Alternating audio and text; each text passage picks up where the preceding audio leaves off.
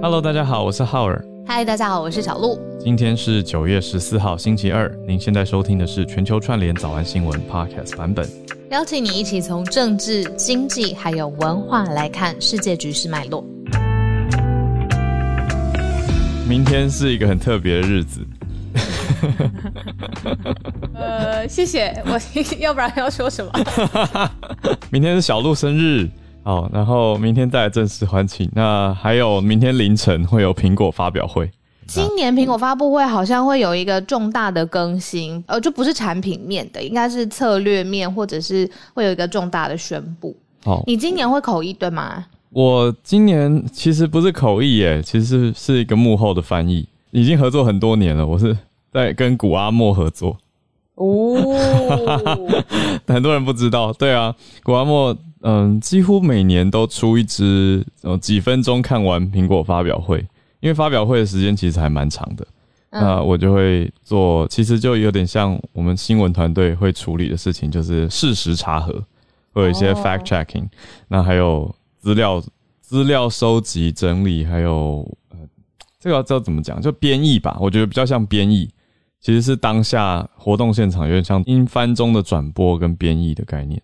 然后会一路跟他讨论，对到凌晨，然后刚好可以接早安新闻爆肝。我记得每一年大概至少都会忙到两点多，快三点，然后可能回家休息一下，四点多，然后睡几个小时就开始隔天的行程。对，新闻魂的生活的确是这样子的，就是再怎么改，我的生理时钟都没有关系，让我不要漏新闻就好了。真的，不要漏，然后不要不要不要错过别人都在。努力做的事情就好了。我觉得 journalism 就是 FOMO 啊，哦，就是怕错过。对啊，就是 fear of missing out，就是做新闻的人就很怕说，哎，为什么别家都已经报了，我完全没看到，或者都不知道。刚刚说怕 FOMO 啊，就是怕错过。其实像今天我们选的第一题，拜登跟习近平通话，这个我也超怕错过的。嗯，以这个通话上面来说呢，今天我们特别把它放在的脉络是，嗯，看。因为之前有一句很有名的话，中美的关系呢，就是该合作的时候合作，该竞争的时候竞争，该对抗的时候对抗。那其实这一句话就把所有中国跟美国之间的可能出现的几种排列组合，就明明白白告诉大家，告诉全世界，竞争、对抗三种。对，嗯，那该怎么来就怎么来。其实，呃，也不会是一味的对抗，也不会是一味的，好像从此变成好妈鸡。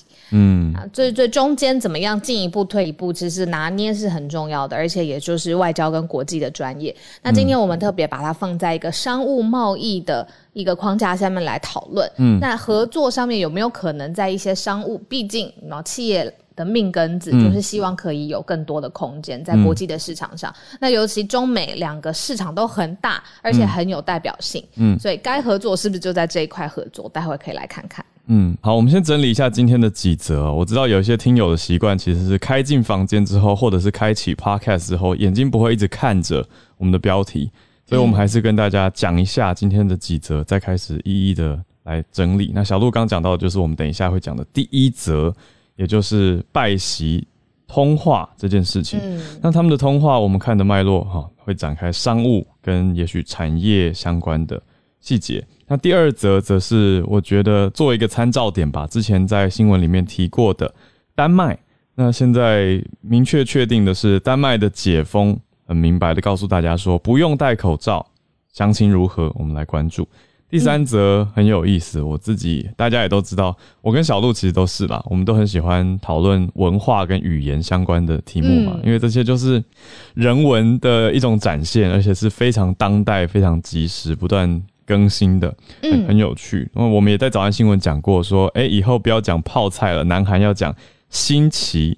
我们等一下来讨论看看南韩的民族性，我们可以从文字还有词汇，从新奇开始出发，是不是有新的民族意识呢？展现在语言上吗？那个比较软性的题目，文化题也跟大家聊聊。最后第四题则是科技题，来到意大利，意大利盯上了脸书出的产品。我在补课的时候有听到。小鹿跟小鹿跟科技特派，你有没有提到脸书要出眼镜嘛？脸书跟雷朋合作眼镜的事情啊，所以就讲到了这个新的脸书眼镜，意大利则是在怀疑说，你这样子隐私交代不清楚，可以吗？讲清楚才可以上市。所以意大利反而是开了第一枪，来质疑脸书的眼镜如何。好，所以这几则我们等一下来跟大家详细聊聊。那到了八点半的时间，就会进到全球串联读报一分钟的时间，我们就回到拜喜的通话吧。在你开开讲之前，我讲一下，我昨天搭计程车，哎。很久没跟司机聊天了，但是昨天就刚好一个机缘聊到了美中之间，那我就想，哎，突破同温层的感觉，对话非常有趣。司机就跟我说，啊，现在美国总统不是共产党的吗？我就说，你你从哪里看的？谁告诉你的？他说，啊，就那个红色三角形那个点进去，里面很多影片都这样讲啊。我就想说，红色三角形，YouTube。哦，哎，真的，哎，它是一个 play，Oh my！我跟你说很有趣，我已经不是第一次听到了。他们就说那个昂昂哎，那个三角形的七楼 key 就有影片可以看。对，反正呢，看去哪一个频道了？Oh my！太多了，总之太多频道就会有一些分析嘛。那还有很多的阴谋论，那频道里面就会讲说病毒是谁制造的，送给了什么国家，因为这个国家过去曾经惹怒某国等等这种乱揣测的消息。我要怎么送啊？我就觉得 有很大的反思啦，嗯，就是会觉得说，哇，你看，跟我们处在同一个社会，不用不用讲社会那么大好了，同一个城市里面的人，或者也许就是你隔壁的邻居，他每天接收的东西跟他脑子里面想的是这些，在分裂的时代，我们更要串联，嗯，哦，在分裂的时代要串联，我很好奇，你听到之后，你有跟他展开十个小时的辩论，让他不要点开那个？没有啊，我我我就说谁说的。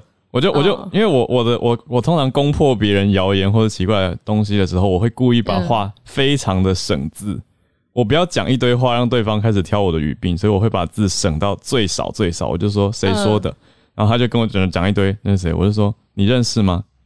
然后他就呃就就是会讲不出来嘛。我说你认识他吗？他说你为什么这么相信他？有凶有凶，还好啊。我我这我这很平淡的语气问啊。那他自己答不出来，他就说：“哎，这个本来就是怎么怎么怎么。”那我也没有要教训他，或者是告诉他什么才是正确的。我是希望引导他去有一些思考。哎，可是我真的觉得很难呢，因为比如说这几天我受伤了嘛，所以我我妈妈她就。他他来我现在住的地方，然后我们就有花很多的时间，我们一起在聊天。嗯，你知道，就是这一切，比如说 YouTube 或者是网络上面串流的呃资讯啊，现在网络串流又可以投到大电视上，这一切对于一定年龄层以上的人来说，是一个得花力气去重新学，连操作都要学的。那他们等于是更进一步，在看到之后还要去辨识，这个对他们来说是一个很大的挑战。真的，其实很难。需要慢慢。对啊，所以我也不是说马上就要跟他大教育一番，我是告诉他说，那那我就我就说可以看看不一样的说法吧，那就让他去想一想了，跟大家分享一下发生一件事情，对，就觉得很有趣。美国不是共产党，而且回应到对，至少 回应到回应到你刚刚说的一句，我觉得讲的很好的话，就是它不是单一的。一种因果的关系，而是你刚讲到合作、竞争、对抗，它是一个动态变动的关系。所以我觉得对一般大众来说，大家很简单的一翻两瞪眼就直接说他是好人，他是坏人嘛，直接去贴标签，然后做结论。然后你看标签一贴上去，然后说啊，拜登是共产党啦，所以他当然是挺中国啦。那这标签很好贴啊，他就很容易认知。可是如果你跟他说没有没有，你要长期去关注，你要看合作。竞争对抗，他就会觉得很累。对，但我们新闻就是大家一起来看，就不会觉得那么累。好，那回到这个拜习的通话，对啊，以产业面的角度或商务面的角度，应该要怎么来看？在呃讲拜奇通话之前呢，我想问问看大家应该有听过一个之前非常有名的作者，他叫 Thomas Freeman，他之前写过《世界是平的》的，呃，世界又热又平又挤，还有就是谢谢你迟到了，他的整个著作的研究。就是以全球化这件事情，所以一开始世界是平的，就是他提出来的，所以全球化是他的研究的主轴。那他这几天在《纽约时报》上面呢，又发布了一个呃专栏，他就说，其实你中美要继续对抗下去，有三个很基本的状况需要考虑，而且他讲的真的是非常的简单易懂，三个很基本的、非常基本到不行的问题，就是。中美继续对抗下去会发生什么事？第一个就是不知道美国对中国的内部是不是足够了解它。如果继续猛烈抨击、猛攻，会不会反而助长了中国的民族性，让它变成一个民族民族主义复辟的国家？嗯，让他们内部更团结、更激烈，这样子。第二个呢，基本的问题就是说，美国如果要继续抗中或制中，他有没有办法好好的跟欧盟变成很好的朋友，集合力量？如果没有办法的话，那这个势力也很势势单力薄，嗯，这都很明白。对。第三个就是说，现在美国已经经过二十年的反恐战争，其实拜登应该希望主轴是恢复国内不论是信心、经济各方面的表现、团结等等。那如果真的是继续对抗中国的话，会不会影响到美国自己本身的经济产业链？嗯，哇，好啦，那这个三个分析分析完之后呢？嗯嗯，果然第三点就在美国和至少这一次呃拜习通话之前有发酵了。那为什么呢？因为其实九月十号是星期四的时间，是拜登跟习近平进行了第二次的通话。第一次通话大家还记得吗？是在农历年除夕的时候。就是那个时候，呃，拜登刚刚上任，打电话给一一轮的世界的领导人，结果习近平排最后一位。那个时候，大家还有很多不同的解读，这样子。但是又一个缓夹，就是说啊，这当然是除夕的时候要符合中国的习惯啊、文俗啊，还有节庆，那这个是有特别意义的。那现在呢，来到第二次谈话。但是在第二次谈话之前呢，总共一共有三十多个美国的企业联合起来，希望呢可以跟美国来说，要去重新审视在关税上面是不是要进行大规模的来自中国进口商品的关税的高关税，希望呢是可以好好来减消减的，而且呢，希望在双边的经贸关系上面、整体关系上面。你不论是补贴，或者是呃采诺的承购，或者是希望它的采购量，或者是关税贸易上面，希望可以做出更积极的缓夹，就是不要再继续的至中而全面的至中了。所以刚才讲的那句话真的很重要，就是那个是布林肯讲的，在合作的时候合作，在竞争的时候竞争，在该对抗的时候对抗。嗯。所以总结话一句话可能可以来说，就是这一次是拜登先打给习近平的，嗯，可能他最强烈的一个 message 就是我们还是有空间，如果要对话要通话，如果在特定议题上面要靠近，还是可以的。整理的太好了，我小小回应一下，你刚刚问我有没有大讲十分钟来改变司机的想法，我后来发现我还是有讲一句啦，我就说反正各国都是为自己的利益。来谋求，所以可以想一想，说如果你说美国是共产党，这样有什么好处？那当然，你说要阴谋论到底，真的是讲不完。可是我我的意思是说，你看现在各国都要想自己的好处，所以合作、竞争、对抗这样子变动的角力才是比较合理的啊。就是各个不同的议题上，总是会有合作、竞争、对抗不同的处理，还有随着不同的做法也会有所应变。所以现在看到的很明白的是。美中的贸易战可能会有一些新的方向变化，因为牵涉到太大的经济规模了，还有特别是关税。嗯，好，那我们来第二则，丹麦要大解封了，可以这样说，出门不用戴口罩，是欧盟第一个国家哦，要全面解封，其实蛮大胆的。跟大家说一下，丹麦的两剂疫苗覆盖率达到了七成，每天新增的病例大概在五百例左右。那已经在上个礼拜五十号的时候宣布说，取消所有的防疫措施，就是恢复所谓正常，恢复原来，嗯，不用戴口罩，也不用出示防疫护照，完全回归疫情前的生活，就是所谓回到正常。世界各国的媒体也在看，都在看说，哎，丹麦那这样子，那么多人打完疫苗，大家到底可不可以恢复正常？那但难道不会担心 Delta 吗？但是也跟大家补充。你看，连夜店九月初都已经重新开放夜店酒吧哦。那接种完两剂的完整数字其实是百分之七十三的全国人口，其中呢，年长者六十五岁以上的有百分之九十六，几乎全部都施打完两剂疫苗了，打的速度很快嘛。政府丹麦政府却说，哎，也在考虑要不要有第三剂，但是目前还没有公布，也没有决定。那卫生部长是说，已经在为弱势群体提供第三剂疫苗的接种。那至于全面解封呢？官方的说法是说，哎，现在可以回到过往的生活，可是不代表未来不会再有危险，尤其是有很多变种病毒。所以对于这一点，政府是说要提高警觉，真的是很特别的一个参照。好像每次，比如说，呃，孔医师他也会说这个是呃要断考，嗯，然后好像是现在每一个国家都变成一个学生，对，然后就有一些学生他的表现是你知道比较前面的成绩比较好，然后他就可以比如说先去上体育课，或者是先下课，然后好像全世界都变成了一个学生在。对付先交卷应考，对，没错，先交卷。然后丹麦，如果你说他的这个口罩禁令现在等于是恢复了嘛，呃，就是恢复正常生活，口罩禁令也不戴了，好像就是那个比较好的学生可以先下课了。嗯，但你觉得他会不会有一天再带上来？真的有可能啊，对不对？你说先先交卷，先去打篮球啊，下一节还是要考试啊。下一节还是要回教室啊，又不是就不用上课了。就回应到刚刚政府讲的吧，继续保持警觉。可是我自己心里面最会看的看点是，我可能如果是我啦，我要去查的话，我就会去查 Denmark Delta numbers，我会看这些数据。那就是如果这几天突然想到想关心看一下的话，我觉得可以作为一个参照点。好，那我们来看第三题。讲新奇，就是新奇之前我们有讲过，就是泡菜这件事情，呃，韩国接下来要证明了嘛？那这个其实有引发出旁边的小消息啦，就是说这也引发出现在中国跳出来哦，就说这个真正泡菜所谓宗主国，就是它到底出自于哪里？谁有这个泡菜这个名字或这个产产物的这个拥有权到底是谁呢？嗯，这个泡菜。宗主国之争，现在中国跟韩国有出现一些些小小的议论啦。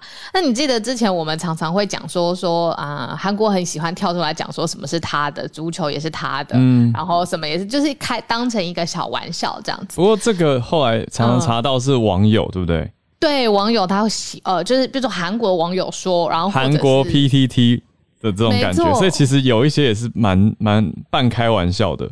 嗯，半开玩笑。对，但后来网络上面就有分析说，现在啊，其实韩国变成一个输出的强势的文化，例如说韩剧啊，例如说 BTS 啦，就是有很多韩流，韩国的韩，那其实是在全世界，包括你看到好莱坞，我看了好多次 BTS 去上 Jimmy Fallon 的脱脱口秀，嗯，就是真的是很强的强势文化输出，所以 Made in Korea 变成了是一个很重要的象征跟品牌。嗯。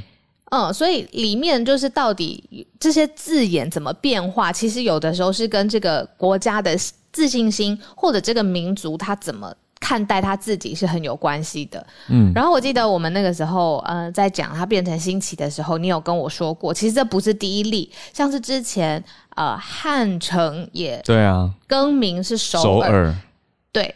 这个好像是在抢一个这个华文标准的翻译，到底你要怎么翻译它？谁可以把它定下来？谁说了算？嗯，就有你知道那种先强势，然后先为主的这种决定的权利。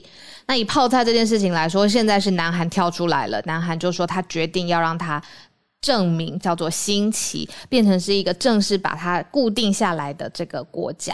嗯啊，然后也把它成成为是一个推广文化的主力吧。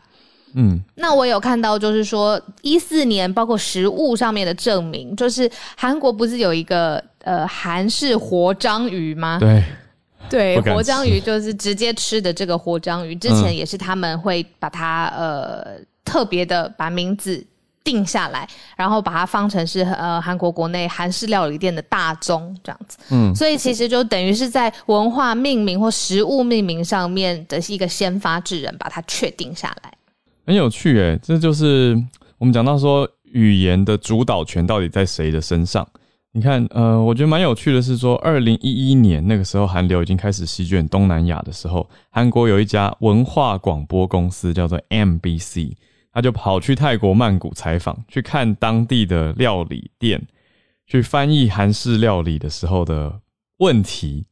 你看，光是用“问题”这个词，其实就是觉得说他们去检视嘛。你就想象说，哎，如果某一家呃台湾媒体跑去国外去看台式料理的翻译，然后就可以探讨很多有趣的东西，比如说石锅拌饭叫 bibimbap 嘛，那那个 bap 有的店就直接用韩文拼，就写 b a b bap。那有一些则是会取意思，其实这是翻译的问题，就是你到底要音译还是意译？那取意思就是翻成 rice。那可是他们呃，这个报道也去看了当地的日本餐厅，就对比说，呃，明明数量就比韩式餐厅多很多，可是料理的翻译名称却可以完美的一致。但我觉得这个这个 写法有点可爱，因为因为我毕竟我是研究翻译的人，因为说实话这是语言的关系，就是到底还有小鹿你刚刚讲到的语言它背后的文化权利的关系。你看为什么日式料理所有大家都讲好司喜就是司喜，那有的人却会说，哎，那我要写成寿司啊，或者是，但很少人会去硬要把它写成醋饭，对吧？嗯，所以大家应该就是写司喜，要不然就是中文全都是写寿司。可是他们的意思是说，哦，可是韩国菜到了当地就会用不同的名称来解释，有的时候是音译，有时候是意译。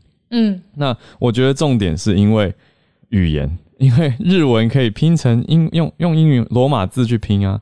可是你说韩文，有的人他会觉得，呃，我拼了韩文的，比比如比如说我讲 bulgogi，你知道是什么吗？不知道。对，可是我是因为去了一趟韩国城，我那时候去加州玩。然后我去了一趟韩国城，然后他们我我当地的朋友明明就是美国人哦，可是他们就教我韩文，就是 b o b o g i 吗？那是什么？不是 b o b o g i 是烤肉，然后对对对，bibimbap 是对对对，bibimbap 是石锅拌饭，所以我我在美国 学到韩文很有趣，而且我是用拼音学的，因为我认不得韩文字，像啊，我认不得韩文字，所以我觉得这很有趣。那可是相对你讲日文。相对就在全全世界是一个比较强势的流行文化传播，所以大家都已经听过四喜四喜四喜，或者是 tempura，要不然就是什么 sukiyaki 寿喜烧这些大家听过啊，或者呷哺呷哺这种锅类的。所以我觉得对比之下，其实背后呈现的是日本文化比较早往全球扩散，那相对的韩国文化是流行文化先，可是饮食文化随之在后。那还有很多人根本没听过 bulgogi 或是 bibimbap，所以他们才用意思去翻。就像是如果我们的料理出国，然后翻成 roll fan 跟 new roll 面，很多人会觉得哈，那是什么？小笼包。哎，小笼包就相对比较红，可是这是单一料理，它的文化扩散力比较强。我就觉得很有可能小笼包比较好吃，所以大家会在外国人的口味里头，所以大家会先去想说这到底。还有宫保鸡丁也是嘛，类似就是这样子，就有一个话题对对对，所以很有趣。哎，不过我刚刚看到一个超级超级有趣，你一定会很喜欢的一个小补充，嗯，就是说，因为韩国它现在外来语是还蛮入侵的，用这个字好像有一点，就是很多夹杂着外来语，就是说传播对。就是英文，他们他们是可以呃 team 啊，然后 OK 啊，fighting 啊，这些字好像是可以用韩韩文字去把它拼出来，所以对外国语单字就就是很很容易出现在日常生活上面。嗯，那又有一个韩国的综艺节目，它就。开启了一个新的挑战的游戏，就是说这个综艺叫做《新西游记》，意思就是里面呢，你要让游戏要闯关，要跟队友讲话沟通的时候，嗯，你只能用纯纯正正的韩文，不可以用到外来语。然后结果没想到开启了一个玩游戏的地狱，发现这个录影很难，游戏怎么样都结束不了，因为大家没有办法，就是完完全全的呃不说外来语，嗯。然后就大家就发现说，其实这个在日常生活当中使用外来语的这个比例很高，方式对跟比例是很强的。然后就说这个游戏是一个无法结束的地狱。这好有趣哦！讨论说，呃，到底是为什么大家这么喜欢讲外来语？然后大家还讨论了出来，就是说，哦，用外来语好像比较可以正确的表达他想表达的意思，嗯，或者是已经想不起来最早最早在韩文之前说这是纯话语，就最早。很纯的纯话语，这个词汇是什么？或者是我身边的朋友都在用这些很潮的外来语啊，或者是好像说外来语看起来比较有能力，这其实也很像我们在是真的语言学，呃，这个是算社会语言学的领域，很多社会语言学家其实在研究语言跟权利。有的人为什么故意讲外语，就是代表一种能力的展现。我以前有的时候不小心讲出英文的时候，都会被身边的人说：“你不要这样子好不好？就是就你好好讲一个呃语言，然后把它讲得很好，会比同时讲两个语言，但两个语言都讲得很弱来得更强。嗯，就是你要专一一个语言。但你两个都讲得很好啊。还还可以，还可以，还可以，还还有很多进步空间。对啊，我觉得真的太有趣了啦！怎么会有综艺节目？希望就有有点很像是你跟我如果要玩一个游戏，但我们只能讲文言文，我们不能讲 OK，不能讲 OK，也不可以说这样真的很 over 哎，就不可以。我觉得以我们来做的话，应该还做得到哎，自我挑战，因为我觉得还好吧。还是其实我们我们日常有没有很多外来？还是我们其实用很多不知道，也不能讲 iPhone，用些日文呢？不能讲 Apple Pay，不能讲 Apple Watch，不能讲 Apple，不能讲 iPhone，所有的产品名称都不能讲了。不能讲 s h o t o m a t 平常哪会讲？平常会讲吗？会。比如说不能讲麦，我的麦怎么了？我的耳麦也不行，这都是外来语。好，晶晶小姐如果要去就是上这个类似的这个综艺，一定要找她，一定要发她通告，要看看她搞不好大爆发，她搞不好中文超强，一定要发。这题聊太开心了，我觉得很有趣。对，就是显示出语言背后的民族性。那也有调查报道。好，第四题则是科技题。意大利在说，脸书推出的雷朋合作眼镜呢，没有足够的说明它的隐私规范，它到底会怎么样去使用？各种隐私资料，所以意大利就提出了算是质疑，所以是第一个跳出来，首先发难，对，没错，对，他就说你这样符合隐私规范吗？哎，这个眼镜的名字叫 Ray-Ban Stories，哎，就是 IG Stories 哦，现实动态，现在有一个叫 Ray-Ban Stories，雷朋动态，听起来就觉得怎么我随时随地都被这个眼镜被拍下来的感觉。反正它是全球市场要 launch 了啦，那现在意大利是有一个资料保护机构就出来说。希望脸书可以针对这个新的产品有更仔细的说明，然后让意大利的官方来评估是不是符合隐私的法规。嗯，那既然已经有了欧洲的这样子的国家跳出来说了，那他等于是把大家心里面的害怕先讲出来嘛？对。那大胆预测一下，之后只会越来越多的人，不论是民间团体或政府团体，要要求一样的事情。让我想到我很多年前翻译过一一位未来学家。他大胆的预测哦，可是他是讲很久以后的事了。他说到二零五零年的时候，意大利的未来学家他就说，人类会认为隐私不是最重要的事情，会为了方便跟为了很多的便利性跟连接跟好处，更大的利益跟好处，而认为隐私是次要的。就是以我们现在当代人的观点，二零二一年的人观点会觉得，怎么可能？未来学家是预估说，太多资料都会需要共享，才能够发挥更大的效益。比如说隐私也没关系了，我愿意放弃。对，因为像我们刚刚讲到这个 Ray-Ban Stories，它可以拍照，可以可以录影，可以听音乐，还可以接电话，还有语音助理，所以真的是联动到非常多的系统，还有你的个人资料。你说它到底如果忘记关掉就一直录影，那是不是把我的生活都录下来，然后不小心按到上传会怎么样？这当然是我自己多想的。可是我的意思是说，不可思议，也许不小心按到上传不不接受什么东西，上传键那么大一颗，不可以不小心按到。不知道一定会发生各种奇怪的使用者意外吗？那到最后会不会以后变成日常？就所有人的眼镜都随时是连到网络的状态，大家都可以，比如说家人之间，大大人可以看到小孩在学校上课在干嘛，好可怕哦！那样讲起来就觉得很恐怖。好，总之这是一个小小的科技延伸的想象。那我们的未来会变得如何呢？那意大利事先提出说，哎，我们还是要注重隐私权。好，来到了全球串联读报一分钟的时间，我先邀请 Charlotte 上来。好，谢谢。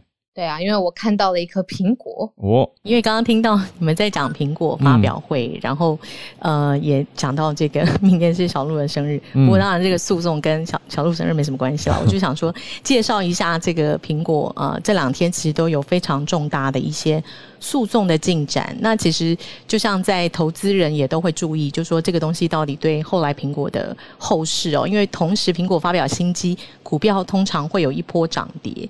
那如果它的后面的专利诉讼或一些 antitrust 诉讼有一些不利的发展，就是会影响投资人一些啊看法哦，所以我就想出来分享一下，一个是。上星期五，就是上一次我们好像在全球串联早安新闻有分享过，就是一个很红的这个游戏软体 Fortnite，嗯，啊，Epic 的这个 gaming 的 company 是告这个苹果公司，然后是几十年来最大的 antitrust 的诉讼，反托拉斯的诉讼。然后呃，这个诉讼，苹苹果算是很幸运的，就是其实啊，法官啊，原则上他若他他判决的结果是比较有利于苹果的，他觉得苹果，比如说这些呃游戏的下载哦，你在。PlayStation，你在 Xbox，你在其他的这些平台也都可以下载，所以他觉得苹果虽然就是有百分之五十五的市占率，但是还是有其他的空间。那他觉得唯一苹果被啊 challenge 的就是啊一定要透过苹果的一些这个 payment 的功能哦，才能做支付的这个部分必须拿掉。但是这个东西其实啊，就是华尔街这个 Journal，其实华尔街的分析是表示说，其实全球现在欧洲的公司。跟各大这些 App 公司哦，其实都还是跃跃欲试，包含韩国的有一些公公司都还在希望能够就是对苹果进行这些这些诉讼，因为其实啊，这个法官已经觉得苹果已经到这个临临界点，它快要变 monopoly，但还没有好。然后我再两句讲，嗯，今天发表的这个新的诉讼是。专利诉讼，那是大家很熟悉的一个 Home Button，就是大家应该还记得，苹果在比较前几款的手机还是用你的大拇指呀，回到首页的大按钮。没错呀，那那个 Home Button 本身是韩国公司的一个专利设计，嗯然后有牵涉三项专利，所以刚刚今天大大家有听到 Korean，就是其实韩国的科技业也越来越强了。嗯，然后他们其实在美国状告这个苹果啊，有三项专利跟 Home Button 有关，嗯，两。项被啊法官维持，一项被法官认定说苹果的挑战是有理的。嗯，那可是大家也看，其实这个影响苹果后续的设计，它很多东西除了脸部辨识，然后呃 iPad iPad 的那个嗯指纹的辨识都有一些不一样。所以我相信后续大家可以继续观察。那这个诉讼呃双方也都上诉了，这样子。嗯呀，那我们就后续再继续慢新闻观察苹果的呀这些发展。哇，这种专利很难打，都要打很久，就是在会一直两边。在攻防小细节，的确是可以再看看，因为像 Home 键这种，蛮多手机其实都有，可是苹果大就会被特别挑出来，而且会影响权利金。就说如果打赢的话，那你苹果每一只手机都要付它权利金，那你的销售量就影响很大。对，哦，我我刚刚是想说，我记得我看过一个，好像是。呃，示意图吧，就是关于科技公司之间的专利大赛，嗯，就是谁连到谁，然后谁用了什么，然后会就是全部好像炸成一片，就是好像所有的人都侵权，然后所有的人都是你知道很很夸张。我记得我看过这个图。对啊，其实你们刚刚在讲的时候，我我可以小小呼应一下，就是我就很想讲说，其实商业界、科技界或诉就是法律界，我们其实完全就是符合合作、竞争加上对抗。对他们就是有时候打一打，其实是为了 settle，然后 settle 之后是为了比较便宜的，你可以算我权利金，嗯嗯啊，算多少去谈判。这样。所以这三种态势，其实在商业界、在法律界，哦，就是完全就是每天我懂意思。就有时候上法院其实是一种策略，是一种威吓，或者是要求合作，或者是一种权力关系的变动跟平衡。我觉得很有意思，就也不不一定是真的要告到对方输赢，而是去谈和解，反而是最终的目标。谢谢 Charlotte。我们再连线到南半球的费澳洲雪莉。那我今天想要分享一个呃新的疫苗政策，就是新南威尔士州长说呢，他只要没有。注射疫苗的人呢，将没有办法在解封之后享受自由。他说，他不希望有些人觉得自己不需要为了解封，或者不需要为了保护他人的健康做努力，然后却等到解封的时候跳出来享受其他人辛苦得来的自由。所以他其实说了蛮重的话哦。嗯，那这个政策呢，其实不止在新南威尔士州啦，其实全澳洲各个州长呢，他们也有相同的目标要去做这个努力哦。因为大家其实蛮希望可以在圣诞节之前。呃，整个澳洲呢都可以达到八成两两剂打两剂注射率达到八成这样子，所以大家可以快乐出来呃过圣诞节这样子。嗯，那实际上这个到底说他。不能享受自由，没有注射疫苗不能享受自由，这要怎么呃去做规范呢？他们还在拟定中，但他们说店家可以拒绝没有注射疫苗的人进入消费，嗯，所以就是希望，就是他们真的是很努力的去在想办法让澳洲人站出来接受疫苗这样子。对，我觉得你的中你这个中文翻法还太和平了，因为他英文用的字很重诶，它是 denied freedoms，意思其实就是要限制自由，对不对？就是如果你没打疫苗的人。就会被限制自由，就像你刚刚讲的，特定商店就不给你进，对对，昨天这新闻出来，其实大家都有点吓了一跳，就是他们讲话讲的很重这样子，就是要逼大家真的赶快去打疫苗。所以看到澳洲新南威尔斯的州长他已经说重话，谢谢费。那我们再连线到美国奥兰多的汉超老师，老师关注到原物料，我觉得这个有一些原物料紧紧缩，还蛮惊讶的，可以跟我们分享。这是来自路透社的消息，就是美国现在啊很多原材料紧缺，包括。啊，像玻璃、塑胶，还有啊木材、金属这样比较基础的产品，那其实很大程度上也是因为疫情导致很多地方工厂停产或者减产，结果导致整个供应链需求紧张。那今天路透社里边报道的几家工厂，往往都是因为缺原材料，然后货物没有办法进行再生产，或者说一些生产出来的货物因为缺乏包装材料，所以也没有办法卖出去。那现在目前来说，就是很多的，尤其是这个啊大需要大量塑胶、金属。还有玻璃的工厂受到了很大的影响。嗯，那另外一方面就是原木价格在美国和加拿大也是居高不下，然后对于这个建材商的这个财政压力也很大啊。同时，甚至连这个啊卖烤肉这种烤肉的木屑价格都有涨上去啊。现在目前来看的话，就是今天美国的商务部跟南韩的商务部刚刚进行了啊联联通，就是希望能加强原材料的供应，也是看来美国政府也是意识到这一点，希望能在短时间之内进行有效的解决。谢谢。谢谢汉超老师，你呃贴的这一则我看了图，它的标题是 From Zippers to Glass，所以连拉链都短缺了，真的是这种。然后它叫做 Basic Goods，所以这是很基础的原物料，而且跟民生必须有所相关的，影响还蛮多，大家也可以关注一下。谢谢汉超老师，我们再好下一位，下一位是芭比。我今天分享的新闻是香港立场新闻的报道，因为我从呃香港的反修运动之后，都一直有在关注香港跟中国相关的新闻。嗯，那这则新闻是李大围城，他是记录二零一九年就是香港理工大学发生的警民冲突。这部影片其实获得很多国内外的奖项。那这次是首次在伦敦的 Open City 纪录片节上面放映，观看的多半都是香港人。那呃，也是因为有很多人购买门票，所以放映还加了两场。哇！那影后的座谈会上，其实流亡英国的那个前立法委员，呃，议员罗冠聪，他就表示，李大事件其实对香港人。是个创伤，那回忆那段历史其实是非常痛苦的，但是很必须。嗯，这这部纪录片它其实也是二零二一年台湾回忆纪录片影展的开幕片。嗯，对对对，但是在香港的放映路就是非常坎坷，他们的电检处将它评为第三级的电影，就是归类在内容含有黑社会犯罪活动、不良价值观、有争议的政治观点等题材电影。嗯，那同时也受到就是青天制派的媒体狙击，然后最终的放映活动都是喊停的。嗯。这这部纪录片应该是继呃七十四届的那个坎城国际影产闭幕片《时代革命》之后，第二部在国际大荧幕上可以呈现的香港反修例运动纪录片。嗯嗯。现在所有相关就是反修例运动的呃相关记录，或者是提出跟中国或或者香港政府相反言论的组织团体，其实都正受到大幅的施压跟削减中。包含之前有呃跟进的新闻，就是《英国日报》影艺志。然后民政到近期和运式演唱会场租被取消，嗯嗯，似乎就是连记录跟唱歌都被认为是抗争的一种。嗯，不过就是我相信，就是我们能用世界各地串联的方式去留存这项运动发生的原因、过程，还有后续的影响。以上跟大家分享。谢谢芭比整理的好好。我在 TIDF 的开幕片现场，所以我是在国际纪录片影展的开幕的时候看了这部片。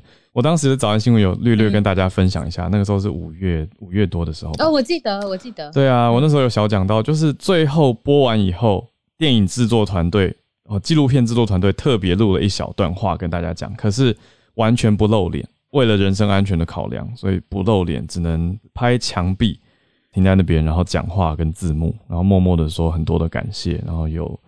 很很不容易。那现在在英国也放映了。那英国跟香港的关系又更加的不同，所以大家看到的状态也很不一样。难怪会有有所加长。我们就继续串联哦。好，好，谢谢。那接下来邀请 Dennis 老师，老师在。呃，我们刚刚听大家同时在分享各地的新闻的时候，我有看到拜登的粉丝也发了一个直播，嗯，就是他当下就是现在这个时候直播也正在进行，就是好像是明天是呃加州州长的罢免案，然后呃拜登希望跟他连接在一起，然后帮他呼吁一下，嗯，就是刚刚现在发生的呃及时的消息，嗯。拜登现在正在正在帮他同党的盟友站台哦，这个蛮蛮关键的。可是要出动到总统站台，可以看得出来，这次的这个州长罢免案确实跟以往不太一样。对，通常通常来说，罢免案不会这么的紧张。可是这一次看起来，纽森遇到的蛮大的麻烦。嗯，啊，一般的预测就说州长的罢免应该不会过关。可是，可是这现在看起来好像有点紧张。嗯，可是这个其实州长的罢免案它反映出来的，就如同我们之前有分享过的，就是美国现在遇到的非常严重的两极化的问题。这两极化的问题，民主共和党基本上走不在一起，这已经影响严重影响到美国的国力。如同小鹿你今天早上分享的这个。Thomas Freeman 的这篇文章是几天前这个文章，其实这文章里面已经点出来，点出几个重点，而且也点出了美国是不是已经准备好要把所谓的。竞争对手转向，而这个竞争对手转向之后，美国是准备好要竞争了吗？二十年前，就过去这二十年一直在打所谓的反恐战争，有一个目标是恐怖组织。现在还是还是美国是需要一个对手的，需要对手你才政治人物啊，还有所有的准备才好像有一个有一个目标，有一个方向。可是这个方向现在看起来是对抗中国，可是对抗中国真的准备好了吗？我说美国真的准备好了吗？或者是美国有想清楚二十年后如何回顾来回顾这个？现在开启的这个反中的状，呃，对抗中国的状态，Freeman 里面就如同小鹿你所所分享的，我不知道大家有没有看得出来他的他的意思，他的意思是说，其实美国开启任何的战争都必须要深思熟深思熟虑。嗯，过去二十年这个反恐战争，美国算不算是赢？我不知道大家的看法是什么。从二十年前的九一到现在的美国，美国算是赢了吗？阿富汗撤军，美国到底是赢还是输？我相信见仁见智。有部分的事情确实好像有达成目标，可是整体来说，世界有变得比较和平，恐怖主义真的不见了，还是其实世界变得更乱？恐怖主主义可能反而变成更加的可怕。我觉得这个是美国这二十年来学到最重要的课题。接下来，Freeman 点出来的是，那未来二十年呢？现在如果开启了这个呃反中的战争，不是不可以，而是有没有想清楚策略上跟中国的竞争，他到底有没有第一有没有看清楚中国到底长什么样子，有没有真的了解中国的中国的样样貌是什么，想法是什么，文化背景是什么？再来，他也讲到了说跟中国的交往的关系，他也开玩笑，有点带讽刺的意味，是说跟中国你必须要讲话温柔。但是要记得手上要拿着拿着一些武器，包括航空母舰哦，确实是这样。美国有没有掌握到跟中国交往的这种方式？那再来是说，这二十年二十年来，美国内部二十年的反恐战争，让美国急需修复。我不知道我们跟跟大家分享过，美国有这个债务的天花板，现在遇到很严重的债务的问题。嗯，到十月中呢，美国的债务已经会高达二十八点五兆。是美金哦，不是不是日币，不是其他的货币。二十五点五兆的意思是什么呢？二十五点五兆是除以美国的三点三亿人口，每一个人的平均负债是八点八八万八千块美金。哦，听起来我不知道大家的感觉是什么？八万八千万美金是两百多万台币哦。我做一个比，我我这个跟大家分享过，我做一个对比哦。美国每一个人现在背的国债是八万八千美金，你知道台湾背多少吗？台湾是八千四百块。八千四百块美金哦，美金。我们台湾每一个人按照现在台湾的国债，如果真的大家说我们共体时间一起来付，其实大部分人是可以付得出来的。嗯，其实我们台湾人民自己就把国国家国债付掉了。中国大陆每个人背的国债平均来说是五千五千六百多块到不到不到六千块钱，也是可以负担的范围。换句话说，现在的所谓的中美的竞争，刚刚肖乐讲的很好啊，有讲到这个商务的竞争，嗯大家有没有发现，其实炒一炒所谓的。强权炒一炒，企业炒一炒，他甚至告上法庭，他的目标是希望未来要继续做生意。对，中美也是这样的，草剑拔弩张，军事上面秀肌肉，他的目标是我们还要继续做生意。现在我们在台湾看见的，包括日本跟中国的竞争，美国跟呃日本跟中国，美国跟中国，他们的好像是对立的状态。可是别忘了，这些国家都还有外交关系，而且还在对话，而且还在做生意。这个生意没有丝毫没有减少。嗯，所以我们在台湾看待这些国家的关系的时候，我们当然会希，我们当然很生气，就是中国会打压台湾。可是别忘了，这当这些大国都还在跟中国做这种角力竞争。可是也没有忘记沟通的时候，台湾也要想想，我们是不是也要记得怎么样来看待，如何我们来来做到也竞争，但是也要有沟通沟通的方式哦。日本的这个知名的中京大学的学者叫做松田康博，大家可以上网去查。松田康博一向非常支持台湾，可是他在最近开始出现了一些想法。他有讲到说，是不是台湾看待所谓外国政要都只有颜色来看待？所有的外国政要只要讲了一些我们觉得高兴的话，我们就觉得他是我们的人；如果不高兴，就不是我们的人。他也讲到了，其实这个日本跟台湾呢，日本绝对会支持台湾，可是这个支持的方式跟台湾想象的所谓的协防台湾可能有落差。这不是随随便的人，这是松田康博，这是一向非常支持台湾的人。其实这个并不是说风向转变，而是我们真的是要比较冷静理性的来看待这些现在的这些争执哦。我还是很想，就最后结尾还是跟大家说，就是说各国一定都准备好做出任何做出竞争，可是这个竞争它有限度，没有人想要战争。这个竞争是大家做好自己的准备。那台湾我们也一直说，团结就可以做好自己的准备，然后准备的同时要用理性来看待，看待。现在跟我们在竞争，甚至我们可能不太喜欢的对手，还是要想办法找出方式来跟他沟通，也许我们才有真的才有机会，就说避免冲突，而且还可以达到我们达我们想要达到的目的哦。这个是。就是我们一直想要跟大家分享的，那当然就是为什么为什么要透过全球串联，而且 Howard，你看今天分享那个计程车司机的故事，对，真的还是好多好多的人，其实他们没有听见，或没有没有这个管道，我们就每一个人就把这种呃声音传递出去，不见得是我的意见，而是大家觉得有道理的事情，还是别以为好像大家都知道，嗯，其实我也有这种感觉，不是大家都知道，而且不是大家都看到或听到比较就是中立的立场。所以，如果有朋友呃，如果听到这些有你觉得还不错的新闻或者还不错的说法，真的应该大家的尽量的传播出去。反正科技很方便。嗯，以上，嗯，对，以后不要点红色三角形，要跟他说点一个黑白的人头。点三子老师头像。对 对。那我们连线到孔医师。我们先说本地，再说英国，好不好？好。本地的话，昨天多了一个新的重要消息，就是我们去调大家都很关心的那个装修工人。对，因为星期六就说装修工人也是 Delta 嘛，吓了大家一跳。那可是昨天去调他的电子那个足迹，嗯，结果发现他好像八月二十几号还有去过两次这个板桥的社区，嗯，二十六号前后，嗯，所以因此。多了这个足迹的话，吼，那其实可以把全部事情都连在一起了，嗯，因为他九月一号发病，然后八月二十几号那个时候埃及巴已经在社区中嘛，所以这个好像就假假如是 Delta 被传染到，就比较合理了，嗯，跟跟原本我们想的一些其他剧本就不太一样，对。那罗伊金说今天中午会公布，就是埃及巴的 Delta 的详细的序列到底跟其他人是不是一样的，今天会做出来。然后另外是也也在等有这个电信主机，可是到底会不会他本人也记得啊？我有去过，我接触过谁？有有没有更细的意调会后续出来？那我们会更确定了哈。那所以假如这个真的有连起来的话，我觉得事情就相对单纯一些，就是如同我上礼拜前半我主要的猜想，我觉得应该还是埃及爸带进来的，然后。后续一直传传传传这样子比较顺，然后这这不是在说谁的错了哈，嗯，这只是就是哎这样传，所以我们比较控制得住，对我们比较控制得住，嗯，框得住这个 Delta 哦。那然后桃园昨天讲的桃园那例，他太太也确诊，嗯，所以现在有可能还不是很确定的，就是桃园夫妇他们那边。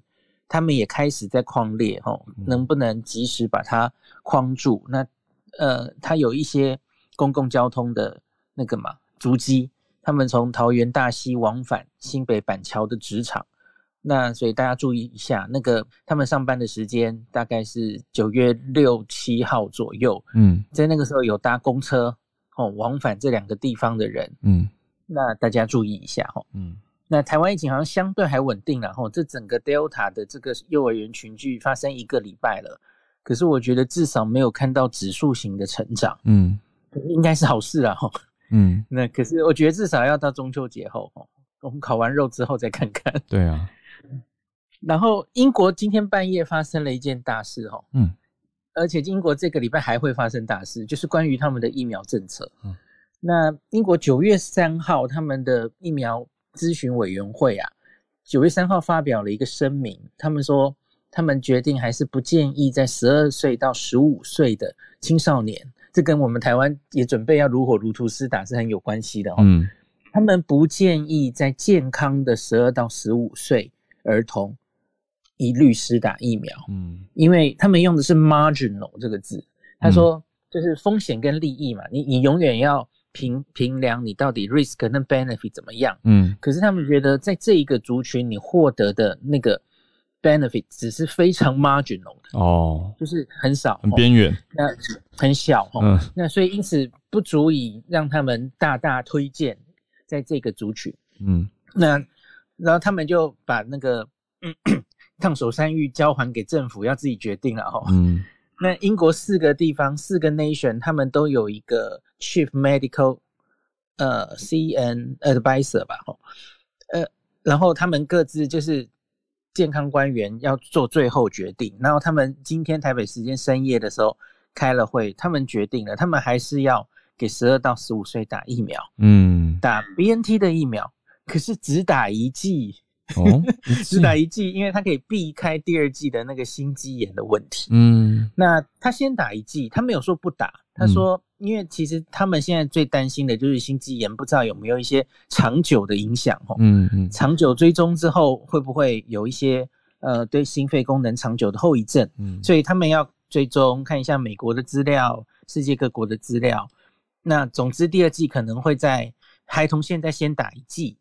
它也有一定的效果嘛，哦，嗯，那一剂防重症的效果，然后到明年春天再考虑是不是要追打第二剂，嗯，所以一开始现在大概是用这种妥协的做法了，哦，那他们记者会整场其实也就是在解释说，因为 JCBI 刚刚说的它是基于医学上的风险跟利益，嗯，可是它比较没有考虑到社会的、工位的、整个教育上心理学的方面。因为这一年多来，英国停课，哈，剥夺了很多同学们的受教权，然后学生们长期关在家里，其实对那个心理、生理的影响都蛮大的哦。那那个其实也要考虑进去，所以他们觉得，假如在学生打疫苗，也应该可以有效的减少学校停课的天数。嗯，所以因此他们加入了这种。呃，学生受教权，然后心理卫生的考量，他们觉得那那风得到好处的这边就多一些了哦，所以因此他们还是建议，那可是他们不是强烈推荐打疫苗，他们不是用这种 wording，他们是说 offer，我们提供这个十二到十五岁的人也可以打疫苗，就就是这样，就是 offer 而已，提供你你有这个选项这样子，嗯，对，那所以这是跟。大家更新很重要的消息，然后好像是明天 Boris Johnson 就会公布英国打 booster，嗯，就是所谓加强针，他们英国要怎么做哦？所以这个礼拜英国会很热闹，就跟大家预告一下。谢谢医师。好，来看看英国这个礼拜的情况。哦，所以苹果那边在发表会，然后英国这边是发表 booster shot 的相关规定。那因为对都是凌晨的时间，所以我放在一起比较。那也谢谢各位，一起看。对啊，谢谢。明天早上问谢谢意思。对，明天早上。好，那我们就明天特别的日子再跟大家继续串联。好，谢谢。谢谢收听。有想要告诉我们的话，欢迎透过各种管道留言给我们。你今天投票了吗？因为我们的节目入围了全球华文永续报道奖。它有一个人气投票奖，目前持续进行中哟。特别感谢持续一直在投票支持我们的大家，那也希望你现在正在收听，也可以动动手指到全球华文永续报道奖，很明显就可以看到全球串联早安新闻啦，就可以来投票。欢迎大家来加入这个行列，支持我们。如果你也认同慢新闻，那就帮我们的节目订阅、分享、刷五星吧。或者是到脸书社团上面跟大家一起分享你觉得很重要的新闻，还有你想要分享的观点。嗯，在分裂的时代，我们更要串联在一起。期待明天见，大家拜拜。